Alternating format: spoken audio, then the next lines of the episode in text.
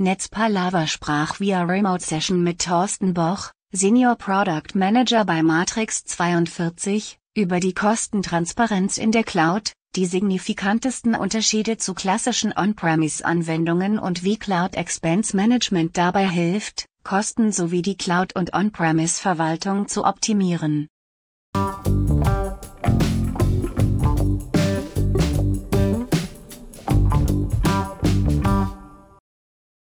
Kostentransparenz in der Cloud. Was versteht Matrix 42 darunter? Ja, Matrix 42 versteht unter Kostentransparenz in der Cloud im Wesentlichen, was der Name sagt. Ähm, das heißt, zu wissen, welche Kosten über Cloud-Services entstehen, warum sie entstehen, wer sie verursacht und für was sie verursacht werden. Also letzten Endes die ähm, ganzen Fragen um Kosten herum und daran angegliedert natürlich auch ja, Transparenz darüber, äh, Informationen dazu, ähm, wie kann ich denn diese Kosten möglicherweise reduzieren oder zumindest optimieren.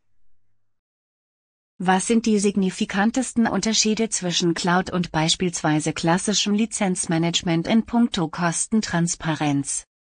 Ja, die größten Unterschiede liegen einerseits in, im Prozessualen, ja, ähm, im klassischen Lizenzmanagement, Software on-premise, ist eine Disziplin, die sich jetzt über Jahre entwickelt hat, die viele Kunden auch beherrschen, auch entsprechende Prozesse drumherum äh, etabliert haben, um diese Kosten ja, zu kontrollieren, auch zu vermeiden und im Wesentlichen dann auch damit umzugehen. Ähm, das Thema Cloud ist an der Stelle etwas ja, jünger. Das heißt, es gibt in Unternehmen diese Prozesse noch nicht. Es gibt da keine Standard-Changes. Da wird viel aus der Hüfte heraus gemacht. Und entsprechend unvorgesehen und unstandardisiert entstehen diese Kosten. Da gibt es dieses ganzes Instrumentarium dann nicht. Und ähm, am Ende haben viele Unternehmen auch gar nicht die Lösungen im Einsatz, um diese Kosten prozessual und technisch dann auch zu beleuchten. Wie hilft Cloud Expense Management, die Cloud-Kosten transparent aufzuzeigen? Cloud Expense Management ist eine Anbindung der Cloud-Portale der Software, die in der Cloud betrieben wird, importiert diese Daten im Kontext von Verträgen, im Kontext der ähm, Assets und auch im Kontext der Organisation in ein Software Asset Management, um darüber auch die Verbindungen der verschiedenen Dimensionen, der organisatorischen, der technischen und der vertraglichen Dimensionen letzten Endes ähm, zu ermöglichen und auch entsprechend auswerten zu können. Welche Optimierungen können Unternehmen hier vornehmen, organisatorisch wie auch kostentechnisch. Also Optimierungen ähm, sind für die Cloud zwingend notwendig für Unternehmen, weil viele ähm, sehr hemdsärmlich erstmal an die Sache rangehen. Da wird viel experimentiert am Anfang. Von den Optimierungen, die man vornehmen kann, ist auf erster Linie die organisatorische Ebene zu nennen. Ja, Unternehmen müssen darauf achten, dass sie organisatorisch sich darauf einstellen. Das heißt, die ganzen Prozesse um die Cloud herum möglichst standardisieren mit Toolunterstützung das betrifft die Bereitstellung, aber als auch das, das Reporting und die Analyse der entsprechenden Kosten auf der Plattform. Und wenn Sie das ähm, letzten Endes äh, geschafft haben, dann auch dafür sorgen, dass die Optimierungen inhaltlich greifen können. Das heißt, ähm, ein Abgleich der technischen Ressourcen, die man hat und des Bedarfs, also Stichwort Right Scaling nennt sich das, also zu schauen, wo habe ich hier ähm, Ressourcen, die ich möglicherweise in der Cloud gar nicht brauche, weil sie nicht genutzt werden oder nicht genug genutzt werden. Und auf der anderen Seite auch die Beschaffungswege. Das heißt, in der Cloud kann ich ähm, ein und denselben Service auf verschiedene Art und Weisen einkaufen, die sich preislich sehr stark unterscheiden. Wenn ich weiß, wie meine, meine Nutzung in der Cloud aussieht, dann kann ich auch die entsprechenden Beschaffungen optimieren. Neben Kostentransparenz und Optimierung welche weiteren Benefits offeriert Cloud Expense Management?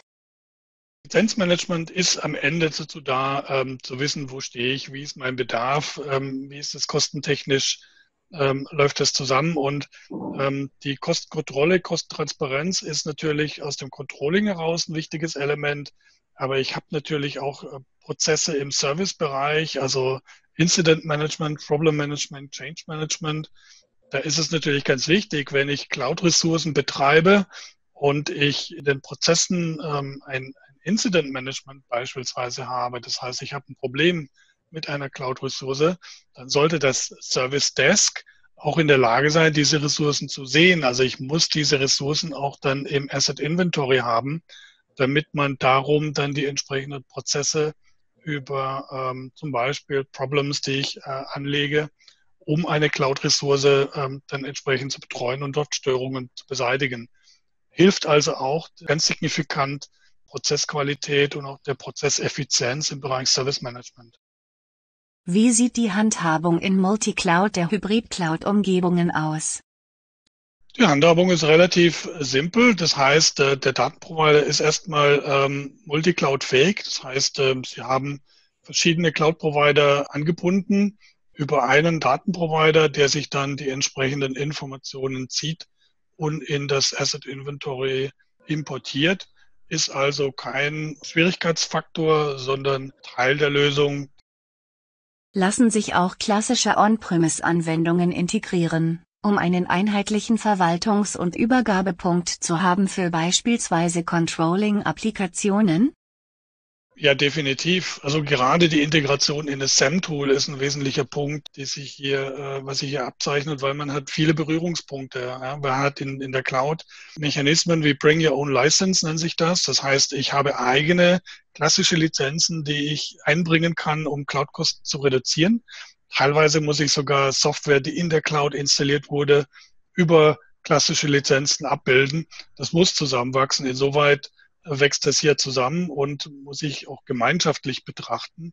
Und das ist der große Vorteil gegenüber Point Solutions, die sagen, ich adressiere nur die Cloud und ich habe möglicherweise eine andere Silo-Applikation, die jetzt nur meine On-Premise-Applikationen abbildet. Das scheitert dann an der Schnittstelle, wo sich diese beiden Welten definitiv ähm, berühren. Und das ist nicht selten der Fall.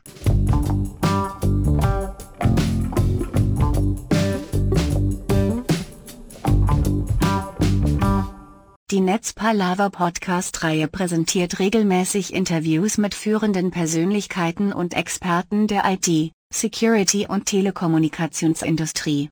Die wichtigsten Themen sind Cloud, Data Center, Cybercrime, Infrastruktur und Telekommunikation sowie disruptive Technologien. Die Podcasts sind auf den Plattformen Spotify, iTunes, Google Podcast und Anchor verfügbar. Natürlich auch über die Social-Media-Kanäle von Netzpalava auf Twitter, Facebook, Instagram, Pinterest, Tumblr, Xing und LinkedIn. Auf YouTube entsprechend als Videocast. Folgt einfach einem der Kanäle, at Netzpalava, um keine Folge der Netzpalava Podcasts zu verpassen. Euer IT- und Social-Media-Portal Netzpalava.